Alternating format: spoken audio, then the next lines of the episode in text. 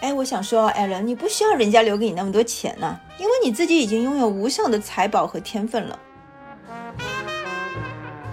而当他委曲求全，趴在他那个妹妹的小公寓里狂吃镇静剂啊，已经狼狈不堪的时候，只要场合允许，比如在人家上流社会做客的小客厅里，突然发觉一个过去富贵阶层的异性又开始对自己感兴趣的时候，新的目标出现了。他能在一秒之内变回那个娇艳的，好像什么也没有发生过的 Blue Jasmine。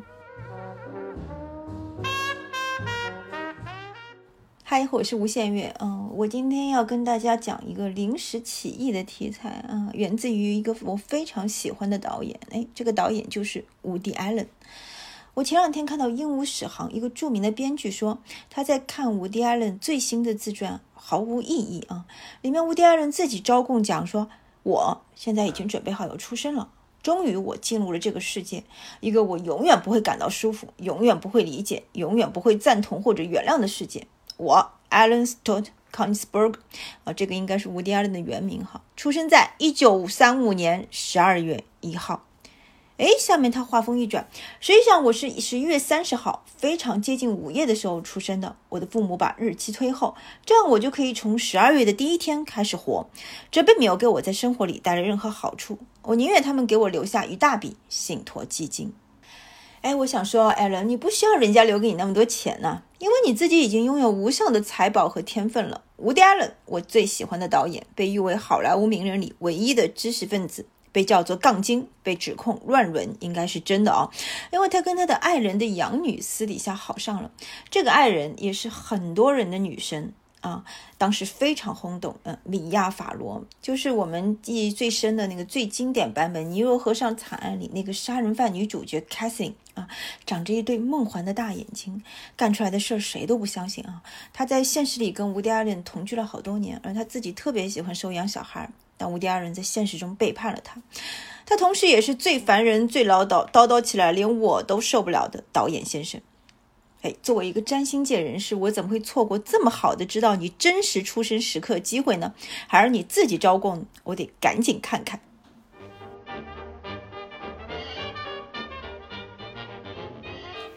根据这个时间啊，无敌艾伦是很明白的：太阳射手、月亮水瓶、上升处女。你看它的星盘的主要配置就呼之欲出了啊！顺便说一句，我这几年很喜欢根据名人们公布的百度的出生日期和并不公开的出生时刻，哎，我可以按照他们众所周知的人生已经发生的大事情去倒推，对他们做生时校正，这对我是个很好玩的游戏，而且我发觉结果越来越准啊！准确的出生时刻呢，主要影响的就是我们的上升星座。我之前看吴迪安的事迹，好像就有点对不上，哎，我现在终于完全合上了。这家伙就是不折不扣的上升处女啊，只有这样，他才会是话痨和钢筋的配置啊，兼具了处女的刻薄和高产，射手的狂妄自大和水瓶的薄情寡义。五十多年来，吴迪·艾伦几乎每年拍一部新作，几乎都是自己亲自来写剧本。他人生啊，我看不到最后一刻躺在墓穴里是不会闭上嘴的。难怪之前看到过说他吸引的消息，他自己还出来辟谣。到法庭上呢，也直叨叨，因为他的个性就是受控于他自己的思想，受控于思想带来的内心的满足感。而这些思想呢，也是可以为他的特立独行和神气活现来辩护的。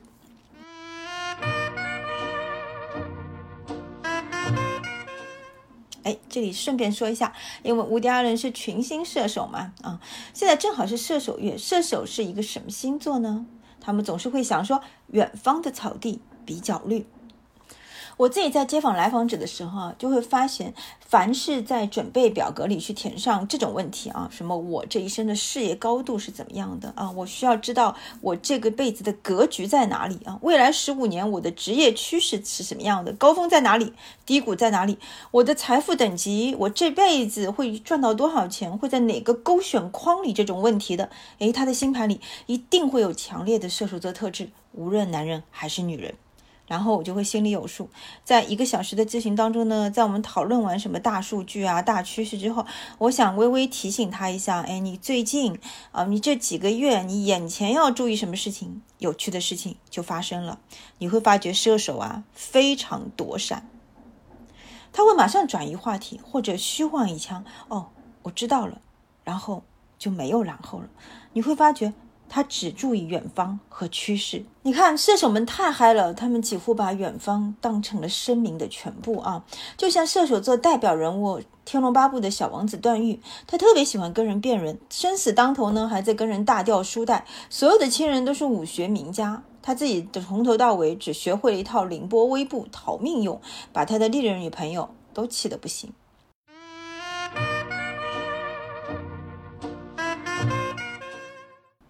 伍迪·艾伦肯定是现实里的段誉，好莱坞神经质小王子，他太好玩了。我觉得最能反映他自己的作品，就是他自己也有演的那一部《安妮霍尔》，这是他非常早期的作品，一九七七年上映的。这个片子也很有名。伍迪·艾伦呢，凭他首次获得奥斯卡最佳导演奖，但是呢，也有很多人看下来抱怨说太长了，什么呀，看不懂。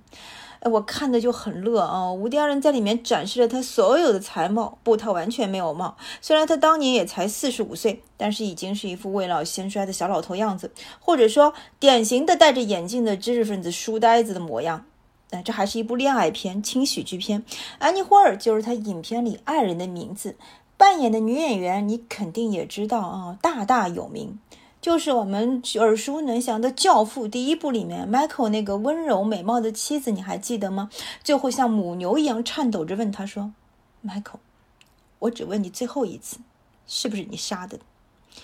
就是那位戴安·基顿呢，非常美。但是伍迪·艾伦就是凭这部片子名声大噪啊！要知道他出生在一个贫穷的犹太家庭，跟好莱坞啊、艺术啊、家世啊这些都毫不沾边。谁也不相信丹真的这么个美人，在影片里会看上他这个貌不惊人的小老头。这个片子里他不说话的时候就像活见了鬼，但是他一说话，哇，蓬荜生辉，所有东西都活了过来。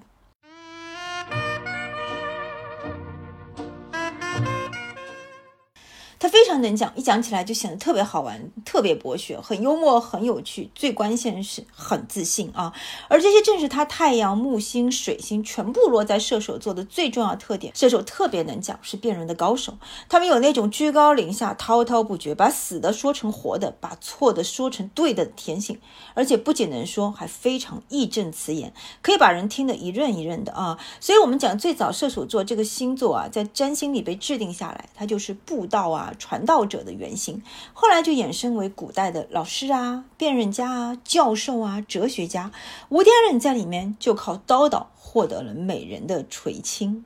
这个片子，安妮霍尔他最有意思的点还不在这里，他意思是揭露了普通人的一个爱情啊，就是那个小资啊、中产那个圈子里那种爱情很普遍，男女因为误会和诱惑而在一起。但是呢，又因为彼此了解，琐事合不来，了解了我们各自是什么样的王八蛋而分开。啊，这个圈子，我们说小资中产啊，貌似精英的，就是无敌后 Allen 后面一直在经营的一个世界，他最感兴趣，最一针见血。最洞穿的一个世界，里面有些细节看了我真的是要笑死。伍迪·艾伦自己呢，在里面扮演了一个不得意的电视喜剧演员，类类似我们现在脱口秀大会里面还没有成名的那些还在苦苦挣扎和拼搏的演员啊。结果他在去跟女朋友约会路上被人认出来了，哎，他很不乐意，还挺清高，先是否认不是我啊，那不是我。后来被迫承认了呢，就被围观以后他就落荒而逃，很狼狈。跟女朋友碰头之后呢，对方就埋怨他句说：“哎，你怎么迟到了？”他就说：“你又发。”发脾气了，你是来例假了吧？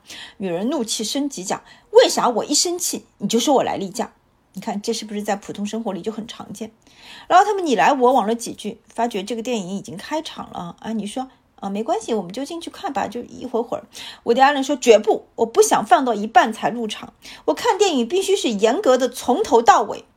呃，那女朋友气的声音大了点，我的爱人立刻又挥挥手说，我们能不能不要站在这儿当众争吵？我觉得很难看哎。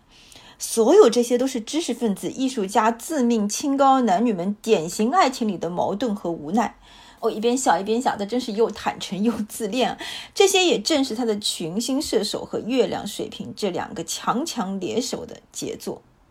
啊，这里插一句，《安妮霍尔》它不仅是一个名作，它也是时尚史上开风气之先的片子。其中，戴安·基顿啊，就是女主角的打扮都是她自己的私服啊，这个也是很前卫的啊。她的男装风味的马甲。假领带啊，很酷的西装，合身的裤子而不是裙子，中性嬉皮是和波西米亚风格混搭在一起啊，形成一种飒爽的女性纽约味道，都是呼之欲出的。其实这些都是他的私服。如果你不知道他的味道，你可以去看一下著名品牌 La Lauren 的风格，他其实也是 Annie h o r 的服装指导。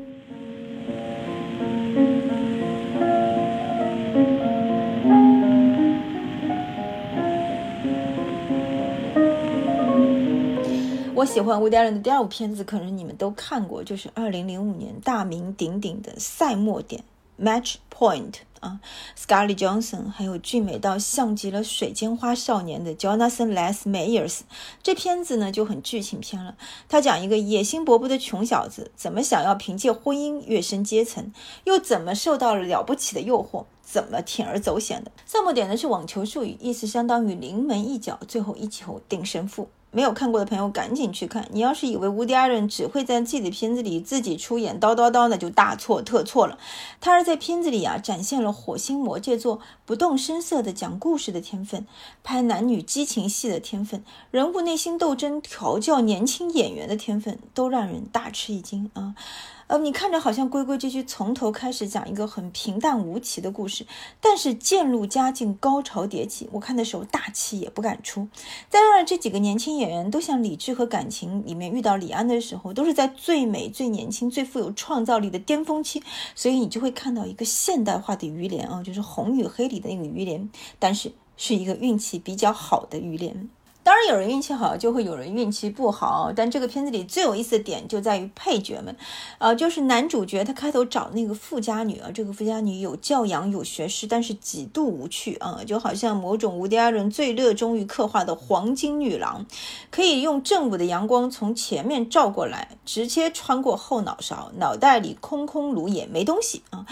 呃全部都是稻草那种感觉，这就是这个片子里最后得到幸福的女人的写照啊！是牺牲了 Scarlett 的生命和男主角的幸福换来的她的宁静和幸福，但是非常非常庸俗，看了让人极其受不了。哎，这也正是无敌二人最喜欢拎出来嘲笑的一个点，所以就有了后面的另外一部《Blue Jasmine》，二零一三年的蓝色茉莉。这部我相信大家也已经听到过很多次了。同年，伍迪·艾伦凭这部片子获得了金球奖终身成就奖。这个片子大家都很熟悉了啊，讲了一个纸醉金迷的虚伪的上流社会女人跌落下去之后发生的事情。她被迫搬出了豪华公寓啊，和恶俗的妹妹和她的男朋友同住，被调侃、被嘲笑，去牙医诊所干前台，被无聊的男人追求，被再嫁金龟婿的欲望拨弄。我看的时候，开场觉得很像《欲望号街车》，但是吴迪艾伦并没有批判性那么强，他只是嘲弄，揭开那个虚伪的面纱，并且女主角 Cat Blanchett 实在是太帅了啊！大魔王，谁能忘记他拿了一只铂金包，可能是他唯一值钱的东西了。然后最后坐在公园的椅子上，失心疯，喃喃自语，把路人都吓退的那个经典镜头呢？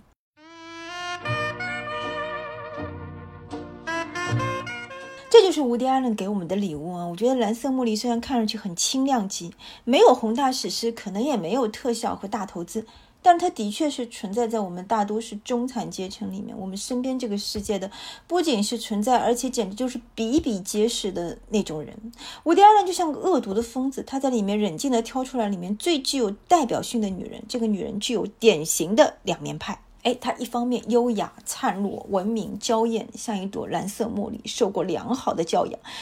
但是同时，她也让人倒抽一口气的幼稚、天真、势利啊，向所有人，包括她远远不如她的妹妹炫耀。但她实际上就是靠自己的富贵老公生活嘛。当她知道这个老公胆敢背叛她的时候，找了一个小三，马上气到灵魂出窍去告发啊，连她自己空洞的贵妇生活，本来完完全全要依靠这个人，也想不起来了。而当他委曲求全，趴在他那个妹妹的小公寓里狂吃镇静剂啊，已经狼狈不堪的时候，只要场合允许，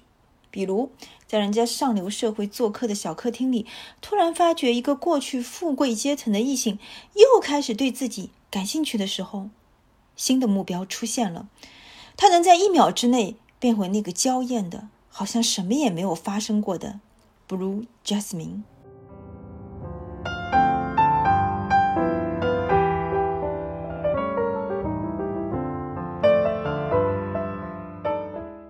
在我看来，上面三部我最爱的伍迪·艾伦的作品，都好像是讲了一个有趣的寓言。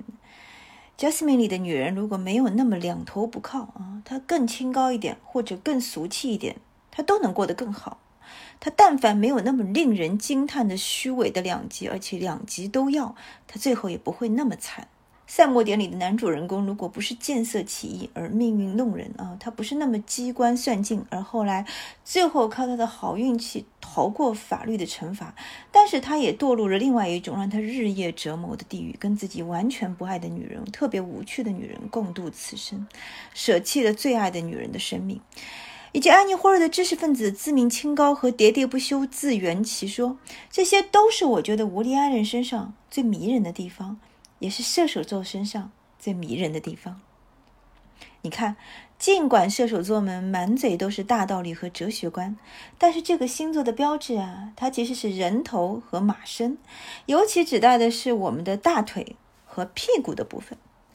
甭管他们上半身看上去多么温暖、多么华丽、多么宏大叙事啊，看上去神圣的不得了，他们下半身那些更人性的、更阴暗的、更私人化、藏不住的东西，比如性欲啊这些东西，还是会时不时浮上来，就像那根不怎么优雅的马尾巴一样，让你吃一惊。就好像吴迪·艾伦这两年受到私生活丑闻的影响，转战欧洲，呃，星座像里夫金电影节这样，虽然一如既往的好看，但是呢，他在里面致敬了一系列大前辈，比如曾经邀请他去法罗岛做客的伯格曼。吴迪·艾伦说：“啊，你是我的偶像，但是我不想去啊，因为我没办法靠只吃酸奶活下去啊，算是一个很有意思的婉拒借口。但我相信他绝不是不想见伯格曼。”啊，就像他知道他只有拍电影，只能拍电影一样。我想他跟我热爱的另外一位以刻薄深刻著名的作家毛姆一样，在晚年调侃说：“我就是个二流作家，我可能永远也成不了我那些伟大的前辈。”但是他们确实是在打引号的二流当中最让人欲罢不能的那个人。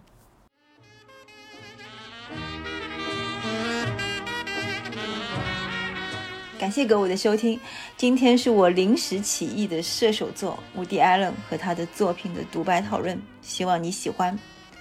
在节目的最后，也想跟你预告一下，我在喜马拉雅的首次付费开麦活动即将开张，